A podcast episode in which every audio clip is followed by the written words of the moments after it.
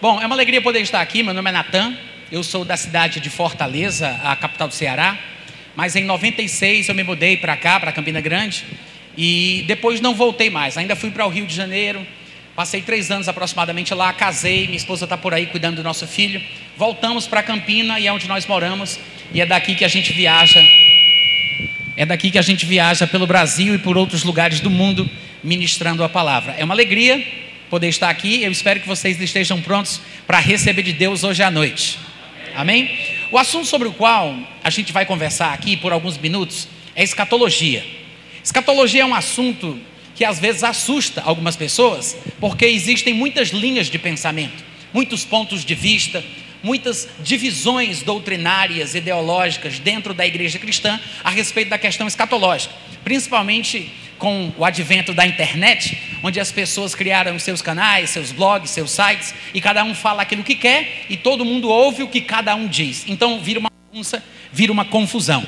Mas nós podemos traçar uma linha a partir da palavra de Deus, e obviamente que não vai dar para a gente falar sobre tudo o que seria possível, escatologia, como outros assuntos também da teologia.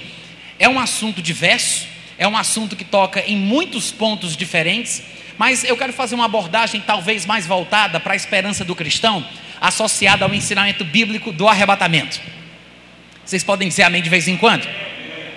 Muito obrigado, Deus abençoe a vossa família.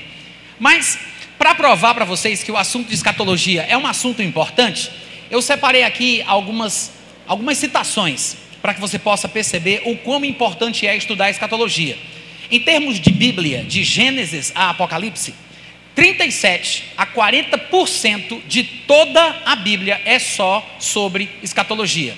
São profecias, previsões e declarações sobre cumprimentos futuros.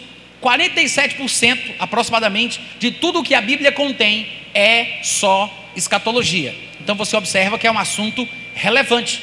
Se você for falar em termos de Novo Testamento, por exemplo, de Mateus a Apocalipse, apenas três dos livros do Novo Testamento, eu disse três, apenas três, não falam sobre a volta de Jesus. O que quer dizer que de Mateus a Apocalipse, todos os livros falam mais ou menos sobre a volta do Senhor Jesus. Os únicos três que não falam são Filemão, 2 João e 3 João. E para quem sabe, para quem lembra, Filemão, 2 João e 3 João são livros de um capítulo só. São livros fininhos, pequenininhos.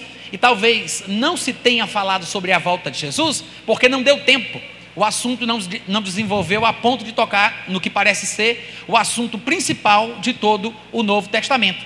Se você vai, por exemplo, conferir as expressões do autor da Epístola aos Hebreus no capítulo 6, quando ele fala daquilo que ele chama de os princípios elementares da doutrina de Cristo, você vai observar que ele enumera seis coisas. Das seis coisas que ele chama de princípios elementares, dependendo da versão, vai ter princípios rudimentares, mas fala da mesma coisa, está falando do fundamento cristão, da base da, da nossa fé. Ele diz que dos princípios elementares da doutrina de Cristo, dois deles são escatológicos. Eu não sei se vocês lembram da passagem, mas está escrito assim: Por isso, pondo de parte os princípios elementares da doutrina de Cristo, deixemos-nos levar para o que é perfeito, não lançando de novo a base do arrependimento de obras mortas e da fé em Deus o ensino de batismos, no plural, porque existem pelo menos três: o batismo no corpo de Cristo, que é o novo nascimento, o batismo no Espírito Santo, com a evidência bíblica, ele fala em outras línguas, e o batismo nas águas.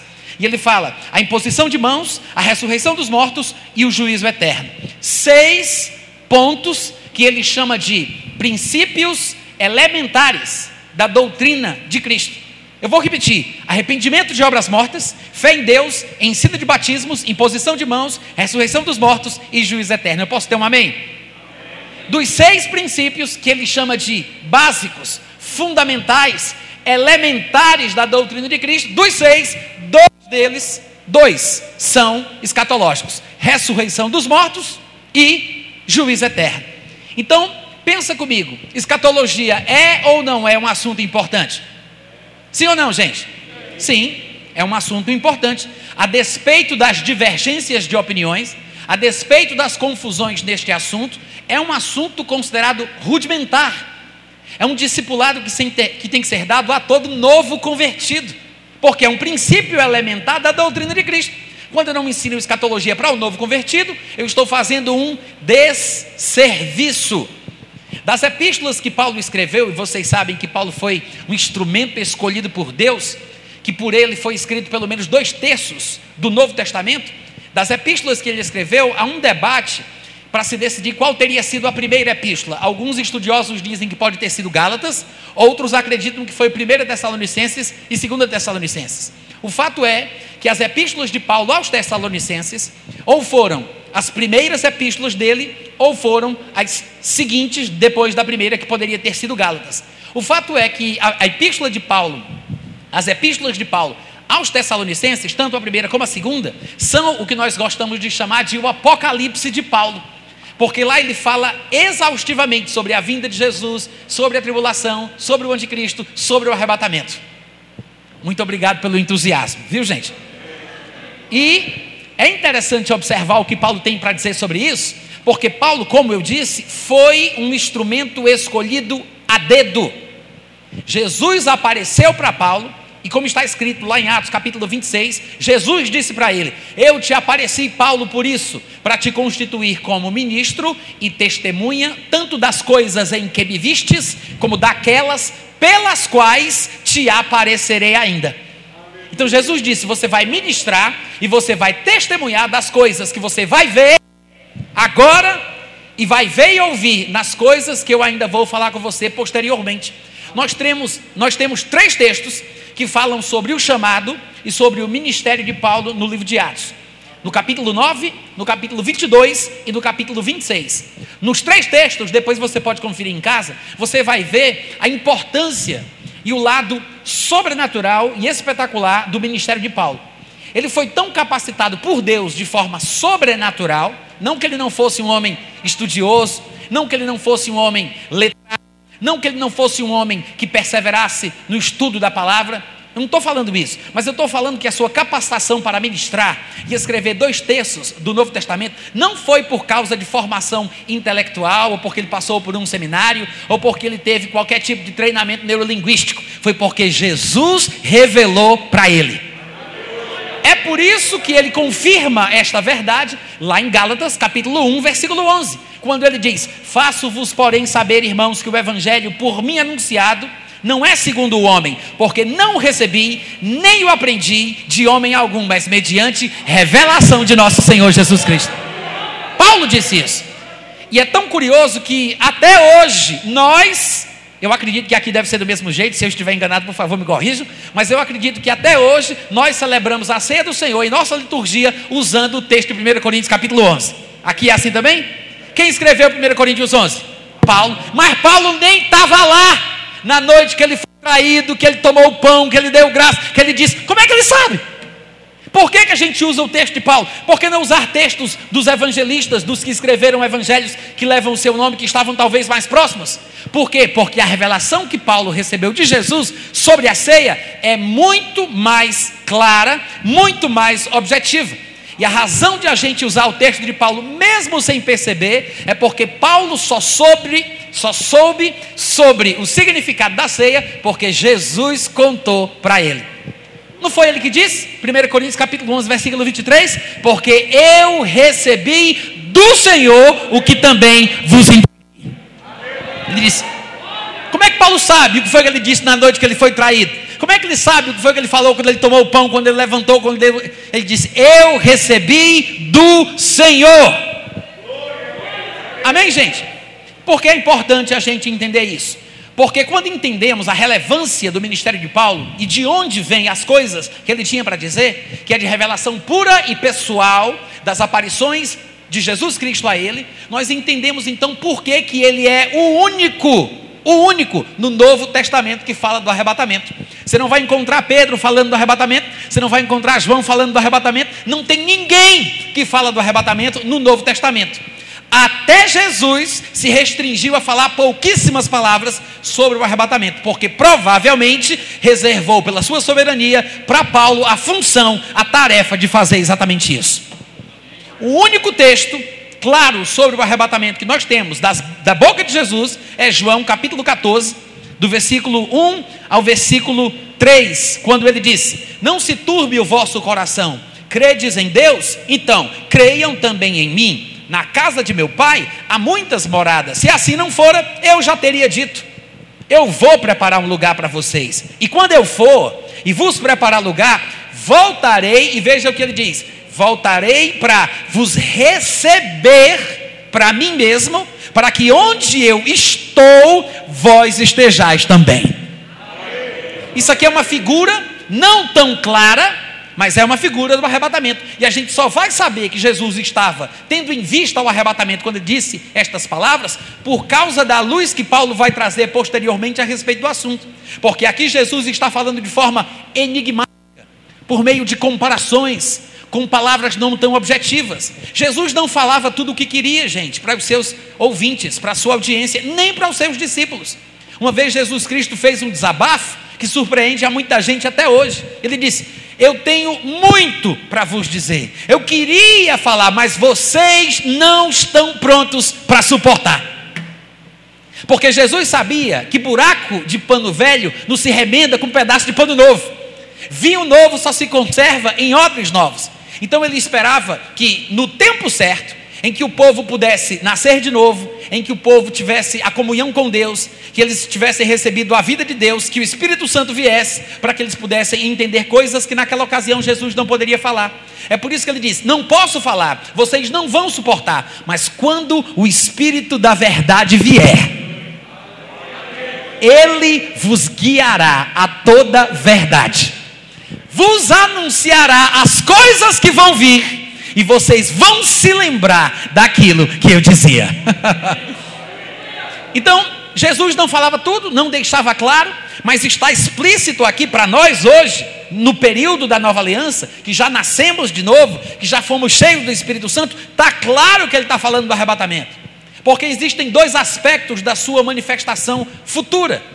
Existe aquilo que nós chamamos de arrebatamento, que tem características específicas, singulares, únicas que não podem ser confundidas com as características daquilo que nós chamamos tecnicamente de a segunda vinda de Cristo. Numa, ele vem e desce até o chão. A Bíblia fala que de fato os seus pés tocarão no Monte das Oliveiras. Quando, por exemplo, ele subiu ao céu, ao terceiro céu, que a Bíblia também chama de paraíso, onde está o trono de Deus, para, flexionar os seus joelhos, se assentar à direita da majestade nas alturas, quando ele subiu, os discípulos o viram subir, a ponto de atravessar todas as camadas atmosféricas, a troposfera, a estratosfera, a ionosfera, a termosfera, a exosfera, atravessou todo o céu atmosférico, atravessou o céu cósmico, que é o segundo céu, chegou no terceiro céu, que a Bíblia chama de céu dos céus, que é onde está o paraíso, assentou-se à direita da majestade nas alturas. E Colossenses 3:1 diz: Pensai nas coisas que são do alto, onde Cristo vive sentado à direita de Deus. Jesus vive sentado. Porque Deus disse: Agora te assenta à minha direita, até que eu ponha os teus inimigos por estrado dos teus pés. O último inimigo a ser destruído é a morte. Vai ter o seu tempo, está no plano de Deus, plano escatológico divino, mas ele está lá, ele vive sentado. Só que quando Jesus subia para se sentar até o tempo final do cumprimento de todas as coisas, dois varões se colocaram do lado dos discípulos que com os olhos fitos no céu olhavam para ele enquanto ele subia, disseram para eles: Por que estáis com os vossos olhos fitos no céu? Porque este Jesus que o viste subir há de voltar do mesmo jeito que ele foi. O que significa isso? Significa que a volta de Jesus será igual à ida de Jesus. Todo olho o verá, assim como um relâmpago que sai do ocidente e se mostra no oriente, todos hão de ver Jesus Cristo na sua vinda. Eles, os discípulos estavam com os olhos fitos em Jesus enquanto ele subia, e, e disseram os anjos, ou os varões, vestidos de vestes resplandecentes, que do mesmo modo que o viram subir, ele há de voltar. Então, as características do que chamamos tecnicamente de vinda de Cristo são essas. É, é uma coisa visível, ele desce até o chão. Diferentemente do que Jesus parece ter falado aqui em João capítulo 14, ele diz: Eu vou preparar um lugar para vocês, na morada do meu Pai. E nós sabemos que a morada de Deus é o céu. E ele diz: Quando eu tiver tudo pronto, quando chegar a hora certa, eu venho para levar vocês. Ele disse: eu venho e vos receberei para mim mesmo. Ele não está falando sobre descer até o chão, mas está falando sobre vir até o meio do caminho, pegar os seus e voltar. O que é que isso aqui demonstra? As características do arrebatamento explicados por Paulo. Porque Paulo fala que no arrebatamento, diferentemente do que chamamos de vinda de Cristo, nós nos encontraremos com o Senhor nos ares. É isso aqui que ele está falando, gente. Ou seja, sim, existe uma descida de Cristo à terra, mas existe uma subida da igreja ao céu. Se, se o arrebatamento fosse no final da tribulação, depois que passasse todo o aperreio, né, que vai haver no mundo, a ira dos homens, a ira do anticristo, a ira de Satanás, a ira de Deus, vai ser um diabo a quatro. É um pega, não pega, um pega, não pega, hora não pega. Aí quando chega no final da tribulação, aí Jesus vai voltar, aí tem gente que pensa que o arrebatamento é no final da tribulação. Se fosse, como se cumpriria a parte que diz que a igreja vai ser levada ao céu? Porque tem uma parte em que Jesus vem para receber, para levar. Mas tem uma parte que ele vem para descer e ficar. Como é que Jesus levaria a sua igreja ao céu no final da tribulação, se como eles pensam? Jesus desce e encontra o povo no meio do caminho e já volta para a terra. Na visão pós-tribulacionista do arrebatamento, não há um espaço ou tempo para que a igreja suba com Jesus à morada do Pai. Quantos estão me ouvindo? Há muitas outras razões pelas quais, no meu ponto de vista, não faz sentido o arrebatamento pós-tribulacionista, mesotribulacionista, o arrebatamento parcial, o arrebatamento no conceito pré-ira. O único, claro, não dá para a gente pregar a Bíblia toda numa noite só, mas o único tipo de conceito para o arrebatamento que eu considero bíblico é aquele que nós chamamos de arrebatamento pré-tribulacional. Quantos podem dar um aleluia?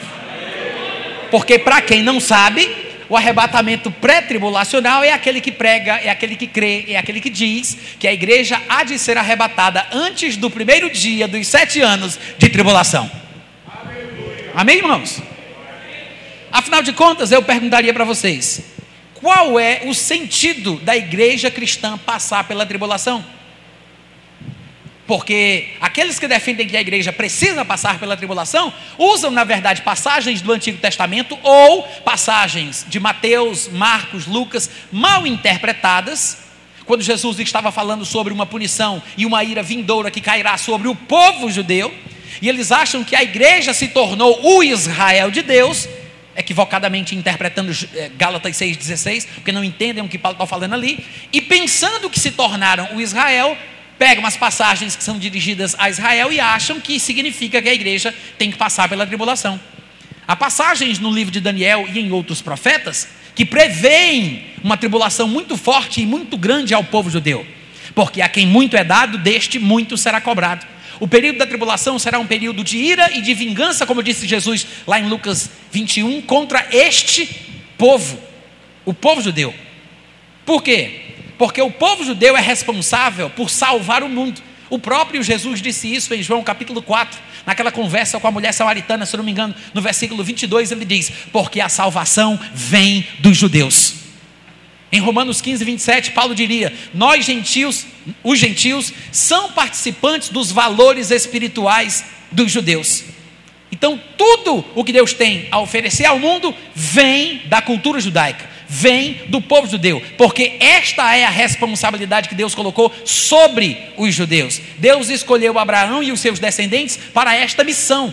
A escolha de Deus de Abraão e dos seus descendentes não era para que fossem salvos, esse é um grande conceito equivocado na teologia, porque não entendem o que a Bíblia ensina sobre eleição. Deus não elege indivíduos para serem salvos, Deus elege indivíduos e grupos para desenvolver uma tarefa. A eleição para a salvação é em Cristo Jesus. Agora, é por isso que Deus disse a Abraão: Em ti, Abraão, serão abençoados todos os povos da terra. Era uma tarefa, uma missão, e por isso que Jesus confirma em João 4, quando ele diz: de fato, a salvação vem dos judeus. Para para pensar: quem escreveu o Novo Testamento? Judeus. Talvez, tirando aí Lucas, que há uma dúvida sobre Lucas, porque Lucas era gentil, mas há teólogos que pensam que Lucas era um convertido ao judaísmo.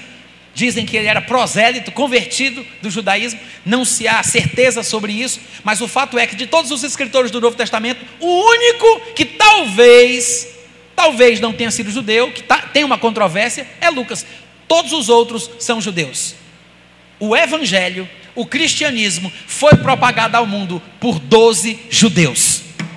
Jesus é, não, não era judeu, Jesus é judeu, porque ele continua vivo, assentado à direita de Deus. E quando Jesus voltar para a terra, nem se iluda, ele não vai visitar o Rio de Janeiro. Ele não vai vir aqui para o Brasil, ele não vai para Nova York, ele vai para a terra dele, para Israel, reinar no mundo a partir de Jerusalém. Porque ele é judeu. O que significa? Significa que, irmãos, que o evangelho ele parte de Israel.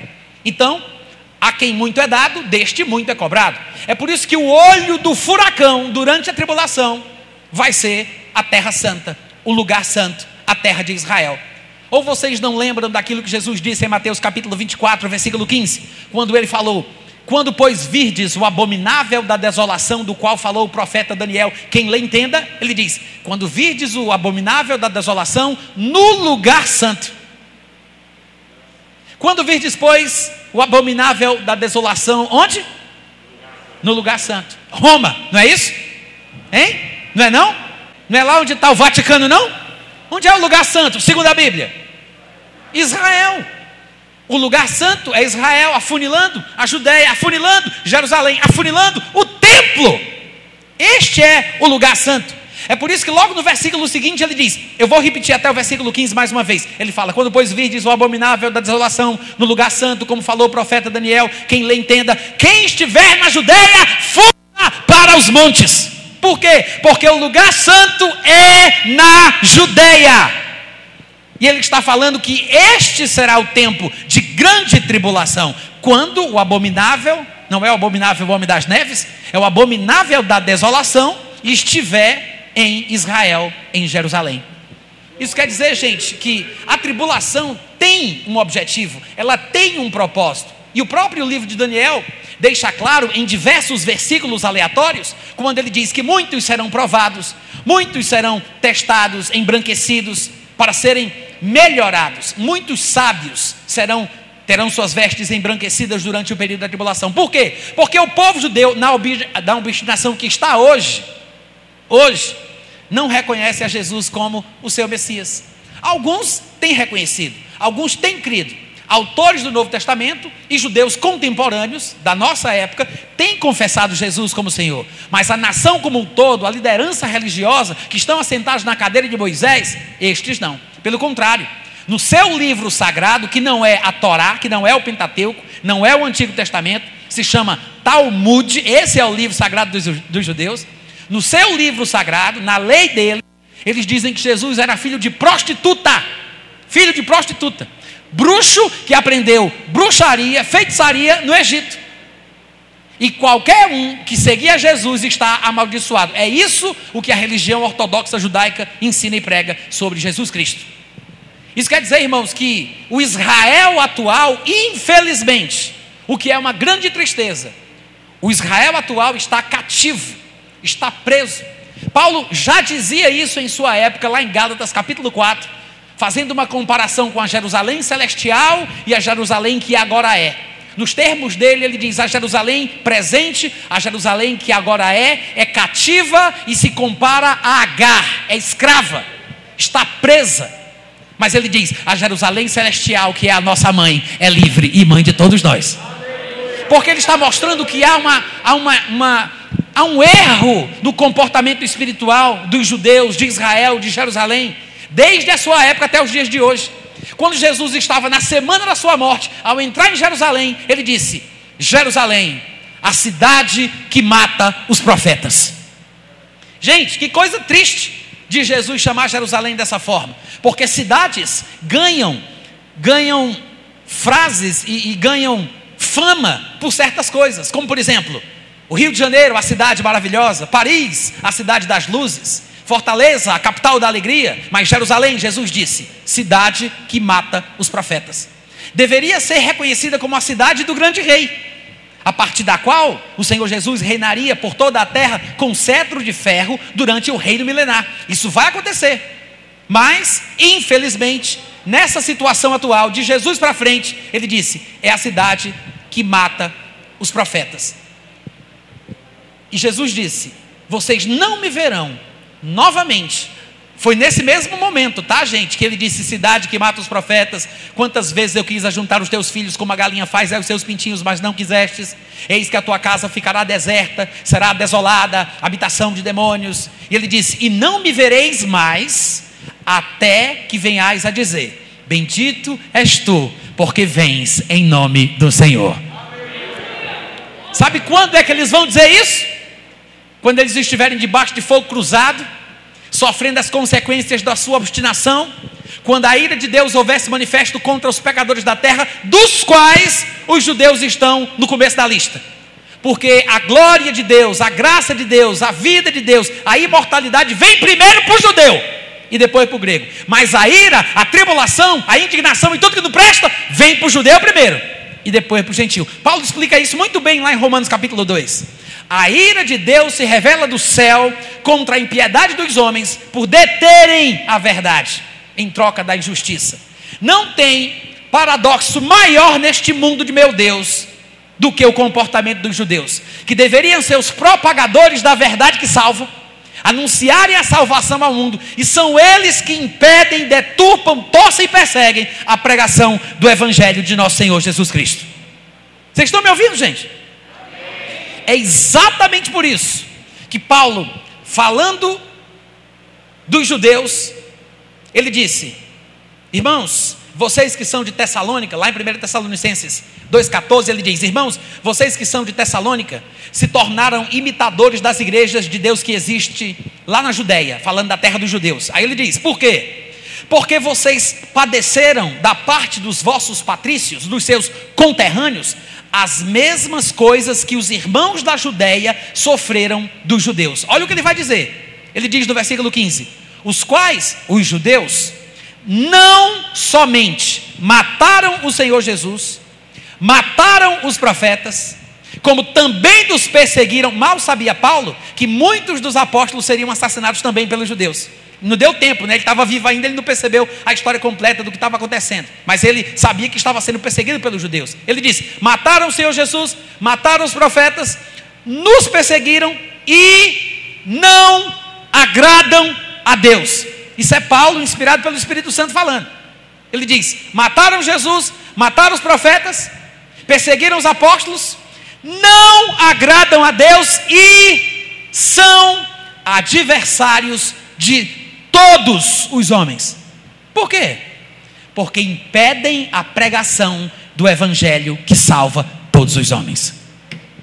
Ele diz: são adversários de todos os homens, a ponto de nos impedirem de falar aos gentios, para que estes sejam salvos, a fim de irem enchendo sempre a medida de seus pecados. A ira de Deus, porém, caiu sobre eles de forma definitiva. O que significa isso? Os judeus tiveram seus olhos cegados para não ver, seus corações foram endurecidos para não entender seus ouvidos foram mudos ou ensurdecidos para não ouvir. Os judeus estão num laço, numa armadilha, porque em si mesmados, se sentindo descendentes de Abraão, filhos de Abraão, que nunca foram escravos de ninguém, se perderam no seu orgulho, na sua vaidade. E no dia que eles se arrependerem, reconhecerem a Jesus como o Messias, a quem eles tanto esperam, neste dia a Bíblia fala que Jesus Cristo descerá dos céus e matará o anticristo que estará no lugar santo, perseguindo e matando os judeus com o sopro da sua boca. E neste dia, neste dia, eles poderão dizer Baruch Rabab Shem Adonai. Bendito é aquele que vem em nome do Senhor. Mas o que é que isso significa? Significa, gente, que nós temos que discernir que na palavra de Deus nós temos declarações proféticas para grupos distintos. E não podemos pegar situações inequívocas para os judeus e colocar a igreja nesse balai de gato. Não dá para colocar a igreja no lugar para o qual Deus não a destinou. E não podemos pensar que pelo simples fato de serem descendentes de Abraão, Isaac e Jacó, eles são automaticamente salvos. Porque o próprio Paulo deixa isso bem claro quando ele argumenta em Romanos capítulo 9.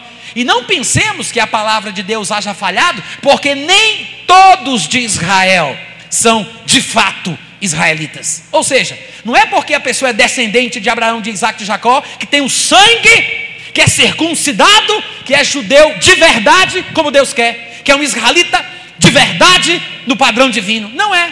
É por isso que lá em Romanos 2, 28 e 29 ele diz: Porém, judeu não é aquele que o é exteriormente, nem circuncisão aquela que é somente na carne mas judeu é aquele que o é interiormente, e circuncisão, aquela que é do coração, no espírito, cujo louvor não procede dos homens, mas de Deus. Esse é o judeu verdadeiro. Esse é o verdadeiro Israel de Deus. É um Israel no padrão divino. Vocês estão entendendo? Se nós considerarmos que existem grupos distintos na Bíblia e que há poções bíblicas, proféticas para cada grupo, a gente não vai cair nessa confusão, nessa loucura pós-tribulacionista. Porque a gente vai entender qual é o destino preparado por Deus para a igreja do Senhor Jesus. Veja que em 1 Coríntios, capítulo 10, versículo 32, está escrito assim: Não vos torneis, não vos torneis causa de tropeço, nem para judeus, nem para gentios, nem tampouco para a igreja de Deus. São três grupos ou não são? Vamos lá, gente, eu fiz uma pergunta, eu espero uma resposta. São três grupos ou não são? São. Ele diz: Não vos façais, não vos torneis causa de tropeço, nem para os judeus, nem para os gentios, nem para a igreja. O que significa? Significa que temos dois grupos no mundo: judeus, que são descendentes de Abraão, Isaac e Jacó, e o resto, dos quais nós fazemos parte. Não somos judeus, a não ser que alguns dos que aqui estão sejam descendentes de judeus se a sua ascendência remete a uma das doze tribos de Israel, obviamente que você pode ser considerado como judeu, e existe aí um debate técnico muito precioso a respeito se você é descendente de pai, de mãe, e é uma confusão que não vem ao caso, mas por via de regra, brasileiro é gentil, não é judeu. Judeu são aqueles que são descendentes de Abraão, Isaac e Jacó, embora aqui em Campina nós possamos ter judeus, descendentes de judeus. Mas eu quero que você entenda o que é ser judeu e o que é ser gentil. Gentil é aquele que não é judeu. Para ser judeu, você tem que ser descendente de Abraão, de Isaac e de Jacó. E se eu não for, você é gentil. Não significa que por ser gentil, você não possa fazer parte da igreja do Senhor Jesus. E não significa que só gentil pode fazer parte da igreja, porque a igreja do Senhor Jesus é formada por judeus e por gentios. É por isso que a Bíblia fala que dos dois ele fez um novo homem. Ele simplesmente tirou a parede de separação que estava no meio, desfazendo a inimizade. E ele juntou judeu com gentil num mesmo corpo. Este novo corpo, este novo homem é a igreja de Jesus Cristo. Então, quais são os três grupos? Temos a igreja, que, que é composta de judeu e de gentil, mas judeu crente em Cristo e gentil crente em Cristo. Então, por causa disso, já não há essa distinção judeu, gentil, porque todos são um em Jesus Cristo. Não que a pessoa tenha perdido a sua etnicidade, a sua genealogia, a sua história, não significa isso. Ele continua sendo judeu, mas é um judeu crente. A pessoa continua sendo gentia, mas é uma gentia crente. Fazem parte da igreja. Mas existe o judeu que não se converte, que não faz parte da igreja, e existe o gentil que não se converte, que não faz parte da igreja. Judeu, só judeu, sem ser cristão. Gentil, só gentil, sem ser cristão. E tem o gentil cristão e tem o judeu cristão. São três grupos. Então nós temos que enxergar na palavra de Deus quais textos proféticos se aplicam à igreja, quais se aplicam aos gentios, quais se aplicam a Israel, porque a Escritura faz distinção. Vocês podem dizer amém de vez em quando? A Escritura faz distinção. Se nós não fizermos, nós não entenderemos as Escrituras. O próprio texto de 1 Coríntios 10, 32 que eu acabei de ler é uma demonstração clara da distinção que se faz na Bíblia dos três grupos, dos três povos. Não, não é o único texto que faz isso, tá, gente? Há muitos outros. Muitos textos proféticos em Zacarias, em Jeremias, em Ezequiel, em Isaías, até Jesus, em Mateus, em Marcos, Lucas. Há vários textos que fazem distinção entre os três grupos. E se nós não tivermos a perspicácia para poder perceber isso, a gente vai se enrolar. a gente vai ficar confuso. E o pior é que se ficarmos convictos em nossa confusão, nós vamos confundir os outros convictamente. E é por isso que a gente vê tanta gente perturbada. Tanta gente sem saber o que fazer. Vocês vão pensar que eu estou brincando, mas é a mais pura verdade, por essa luz que me alumia. Tem pastor pregando na internet que a igreja tem que se preparar para o pior, porque acredita que a igreja vai comer o pão que o diabo amassou durante a tribulação.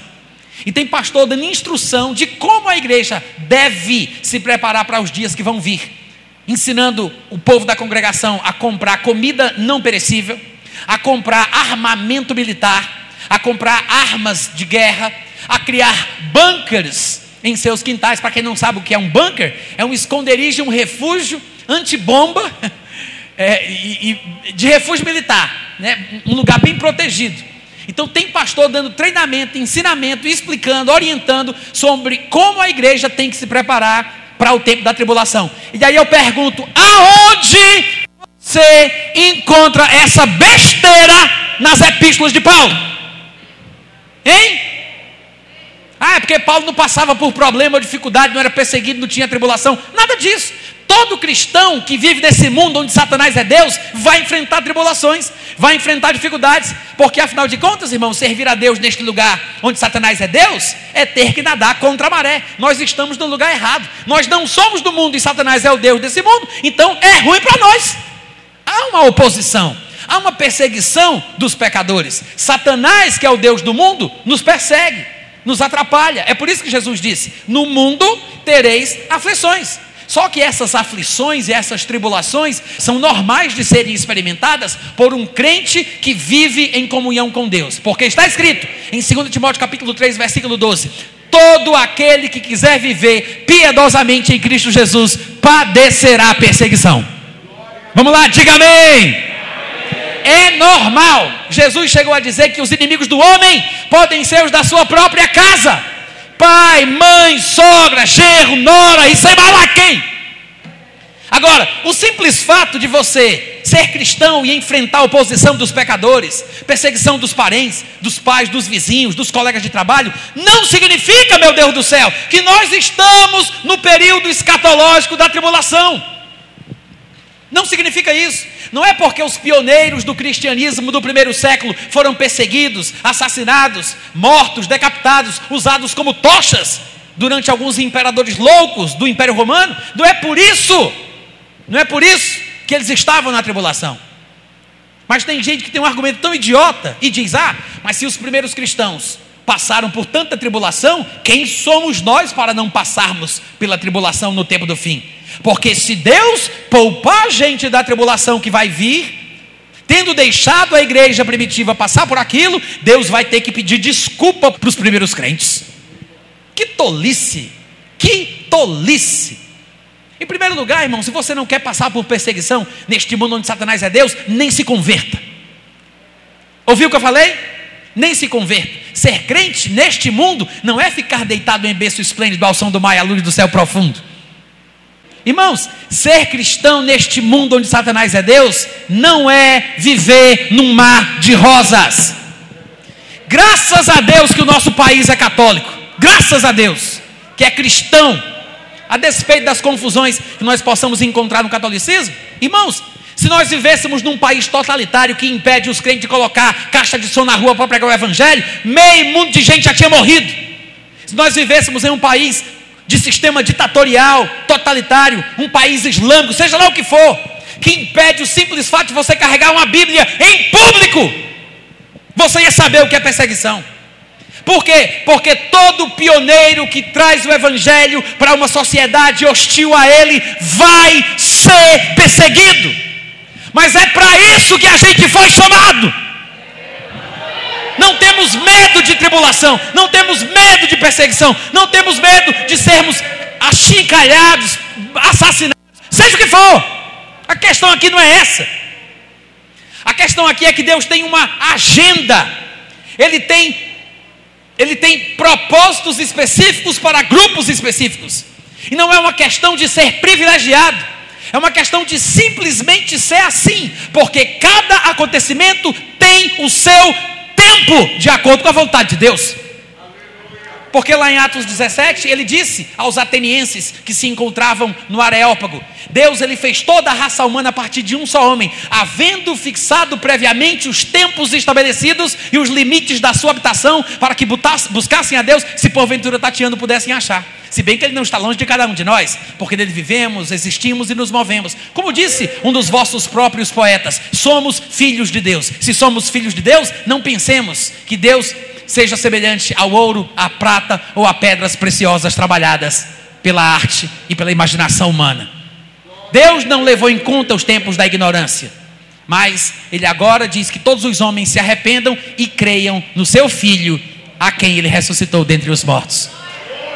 Mas é interessante que Paulo diga: Deus que fez toda a raça humana a partir de um só homem, havendo fixado tempos previamente estabelecidos e o limite da habitação do homem na face da terra. Então tem um tempo limite para a história do homem nesse mundo, mas também existem tempos fixos estabelecidos de forma prévia.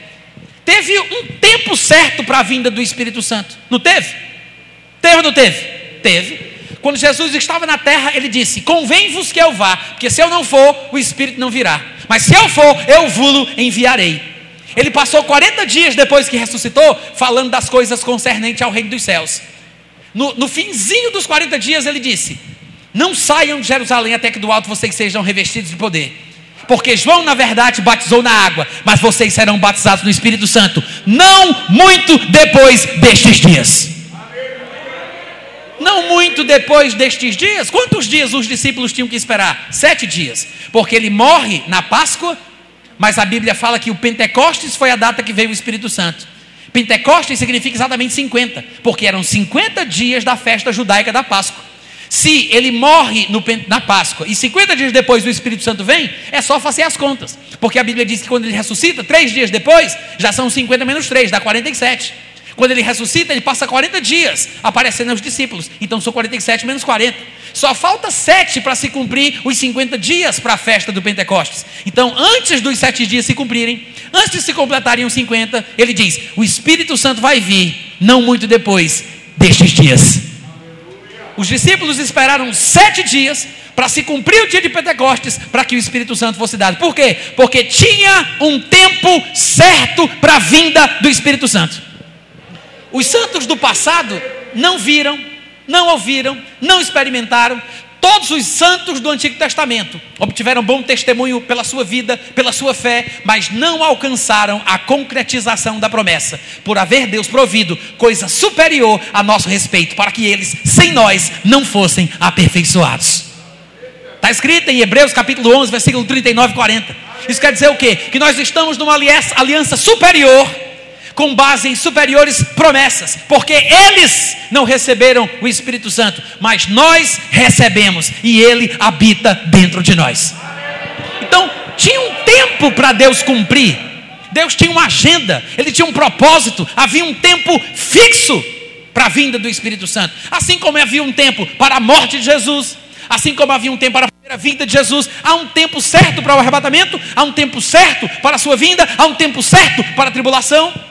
A gente não tem aqui condição de falar da Bíblia toda numa noite só.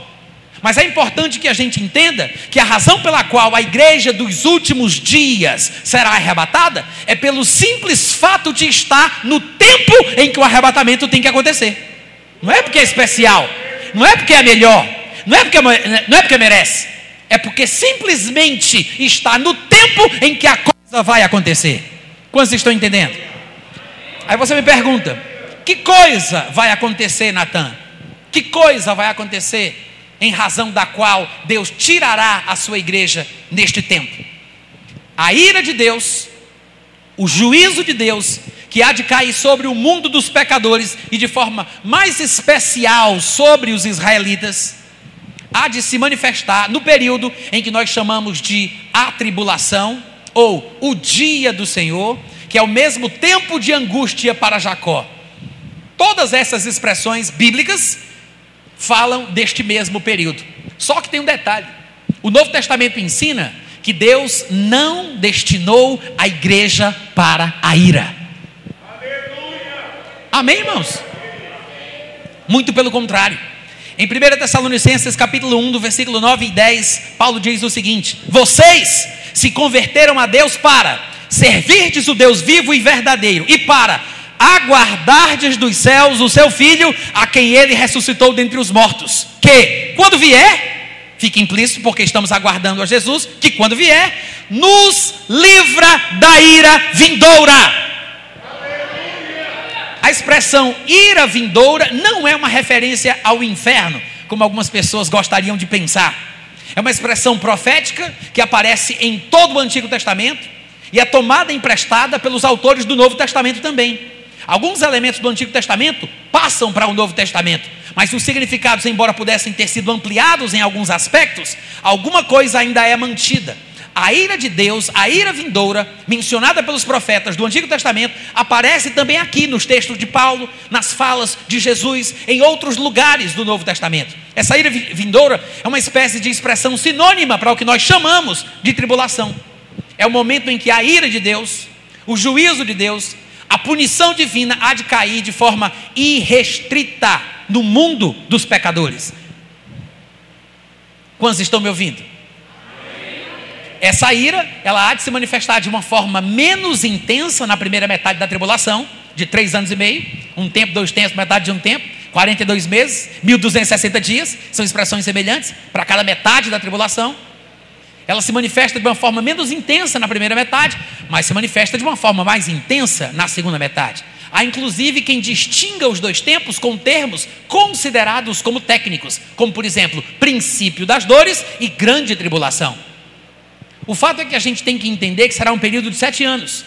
E esse período de sete anos é determinado ou delimitado como sete, porque lá em Daniel capítulo 9 ele falava sobre o anticristo que haveria de vir, e ele disse que ele faria um tratado, uma aliança, um acordo internacional com muitos. Alguns pensam que seria muitos judeus, porque o tratado e o acordo, a aliança seria somente com Israel.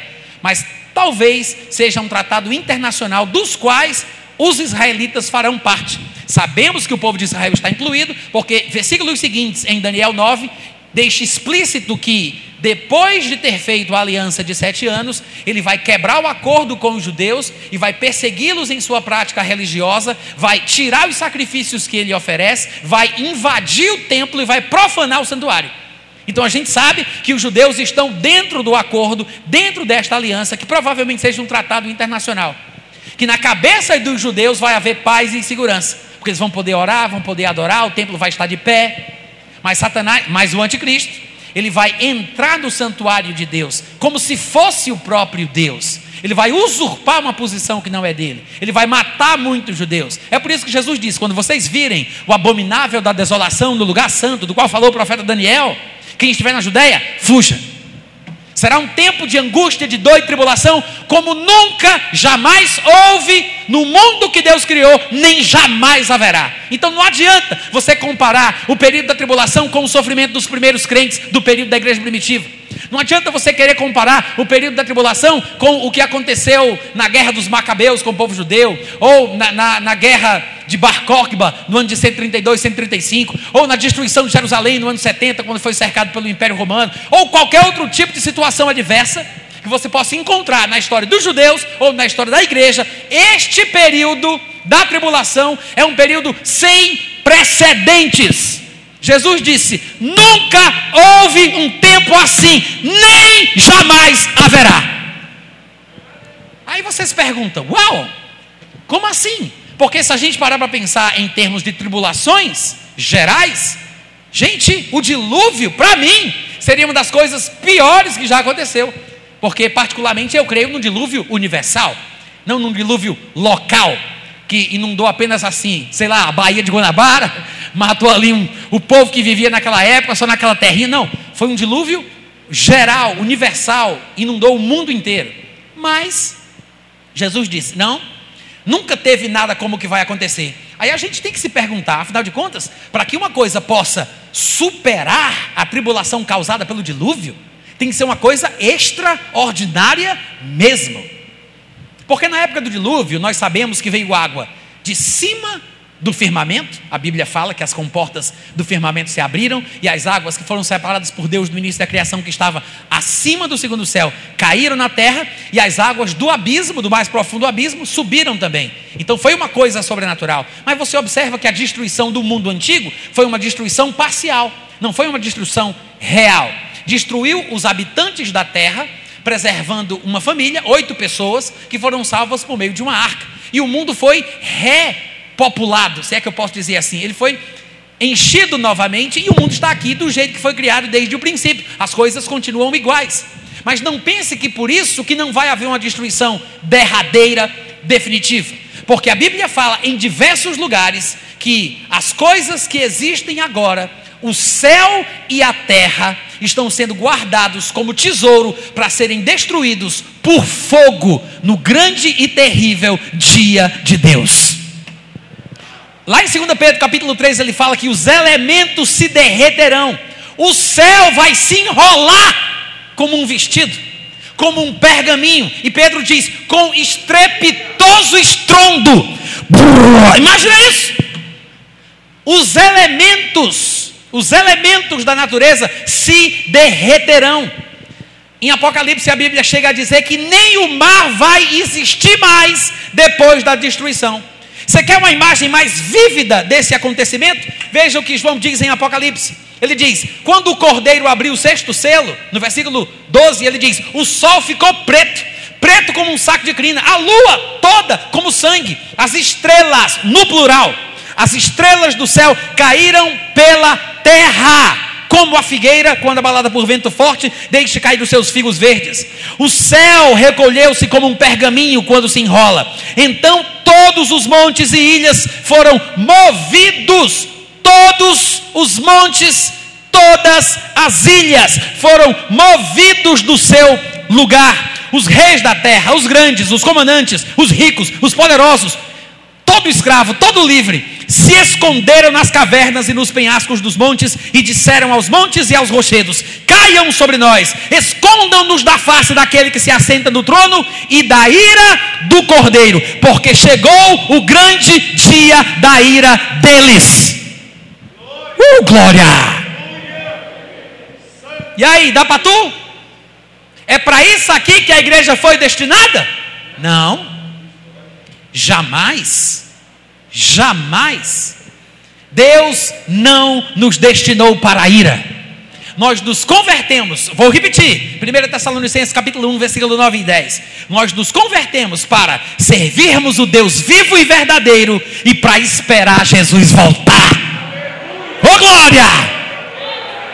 Nos convertemos para servir o Deus vivo e verdadeiro e para esperar Jesus voltar, o qual, quando vier, nos livra da ira vindoura. Se, se o encontro do crente com Jesus fosse depois da manifestação da ira, como pensam, por exemplo, os irmãos pós-tribulacionistas, né? Se fosse depois, porque eu só vou me encontrar com Jesus depois que a tribulação terminar. É assim que os pós-tribulacionistas pensam. É assim que os pós-tribulacionistas pensam. Se o meu encontro com Cristo fosse depois da tribulação, então, gente, o que adianta eu aguardar Jesus voltar? Porque, segundo Paulo, aguardar Jesus voltar me livra da ira vindoura. Mas como eu poderia ser livre da ira se a ira vem antes de Jesus? Se a ira vem antes de, se a ira vem antes de eu me encontrar com Ele? Como vocês estão entendendo?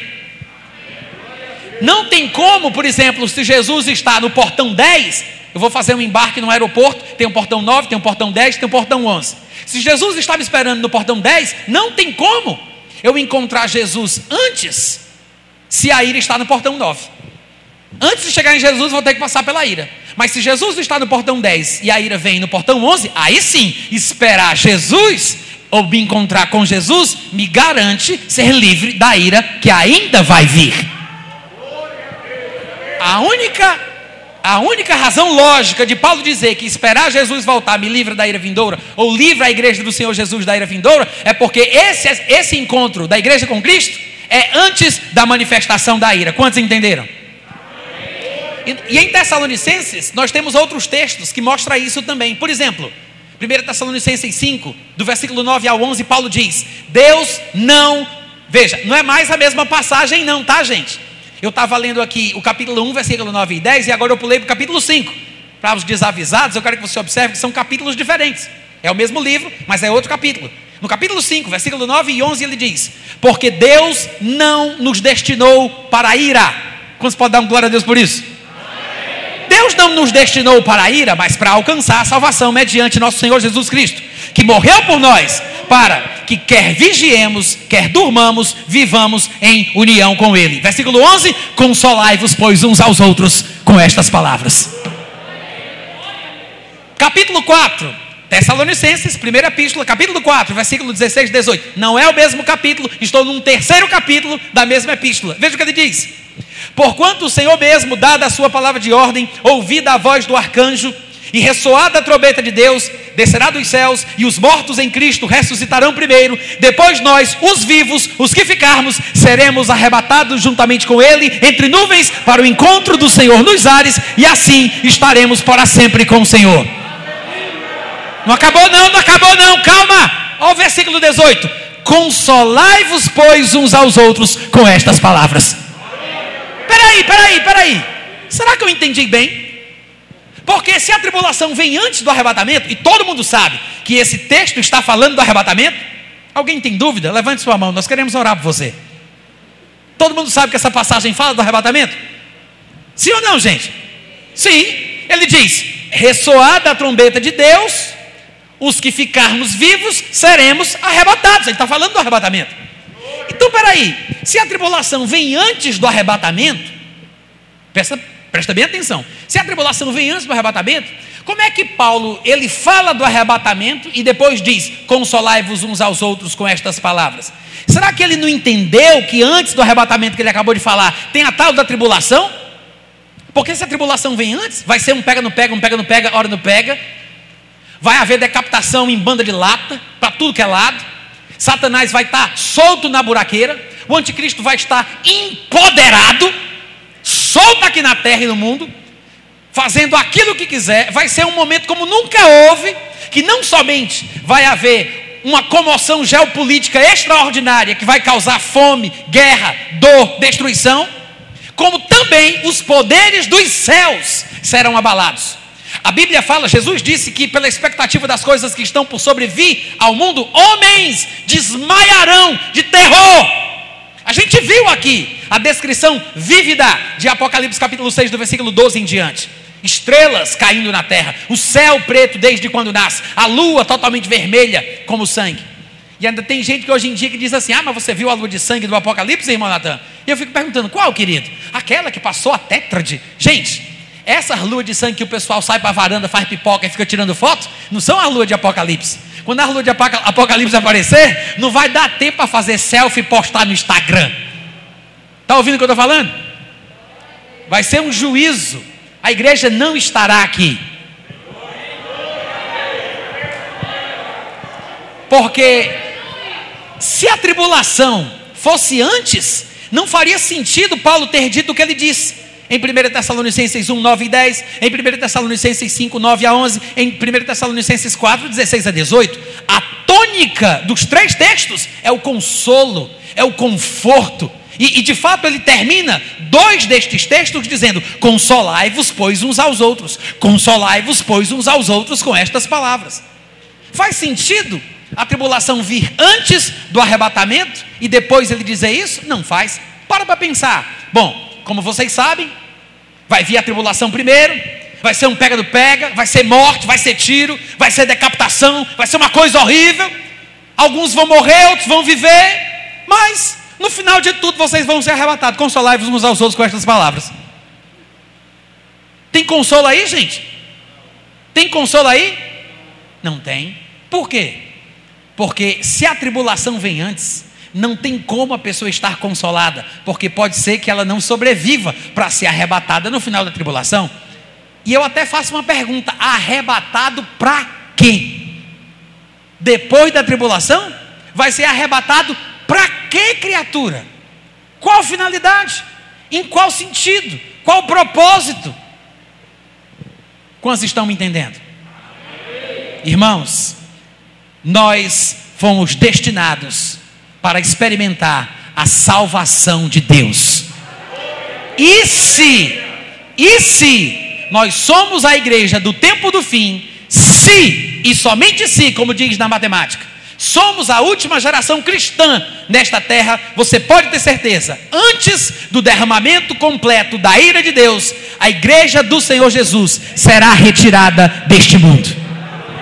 Assim como foi nos dias de Noé, assim como foi nos dias de Ló, será nos dias do filho do homem. Comiam, bebiam, casavam, davam-se em casamento, plantavam, colhiam, edificavam quando de repente Noé entrou na arca, veio o dilúvio e destruiu os outros.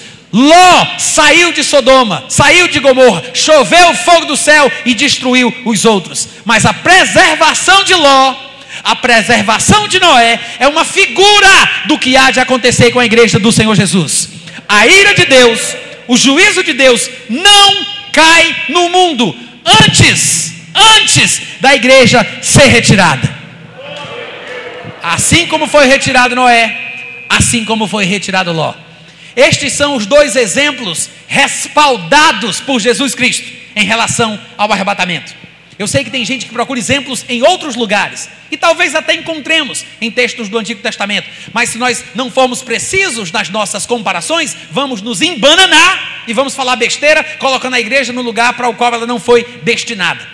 Porque os exemplos do arrebatamento que Jesus usa são Noé e Ló. E quando o próprio Pedro, em sua segunda epístola, vou ver se eu consigo encontrar o texto, em 2 Pedro, ele vai falar sobre a mesma questão da manifestação do juízo de Deus do tempo do fim, ele usa os exemplos de Noé e de Ló. Veja, no versículo 4, em 2 Pedro capítulo 2, ele diz: Ora, se Deus não poupou anjos quando pecaram, antes, precipitando-os ao inferno, os entregou a abismos de trevas, reservando-os para juízo, e não poupou o mundo antigo, mas preservou Noé, pregador da justiça, e mais sete pessoas, quando fez vir o dilúvio sobre o mundo de ímpios, e, reduzindo a cinzas as cidades de Sodoma e Gomorra, ordenou-as à ruína completa, tendo-as posto como exemplo a quantos venham a viver impiamente, e livrou o justo Ló ele diz: da mesma forma, versículo 9: é porque o Senhor sabe livrar da provação os piedosos e reservar sob castigo os injustos para o dia do juízo. Os mesmos exemplos de Jesus, Noé e Ló. Ele disse: vai ser como nos dias de Noé e Ló. Ou seja, primeiro Noé saiu, primeiro Ló saiu, aí veio o dilúvio, aí veio o fogo do céu. Primeiro a igreja vai ter que sair e depois virá a ira do Senhor sobre este mundo. Amém, irmãos? Não se desesperem, não vos perturbeis, quer por palavra, quer por epístola, ou como se algum pregador estivesse interpretando corretamente a palavra de Deus, dizendo que nós passaremos pela tribulação ou pelo dia do Senhor, pelo tempo de angústia para Jacó, porque isto não acontecerá sem que primeiro venha a retirada, a partida, a separação do corpo de Cristo deste mundo, e somente depois seja revelado o iníquo, a quem o Senhor Jesus matará com o sopro da sua boca, quando ele voltar dos céus, com todos os seus santos que já houveram sido arrebatados. Amém? Fica na paz de Deus, obrigado pelo carinho. Deus abençoe a cada um de vocês em nome de Jesus.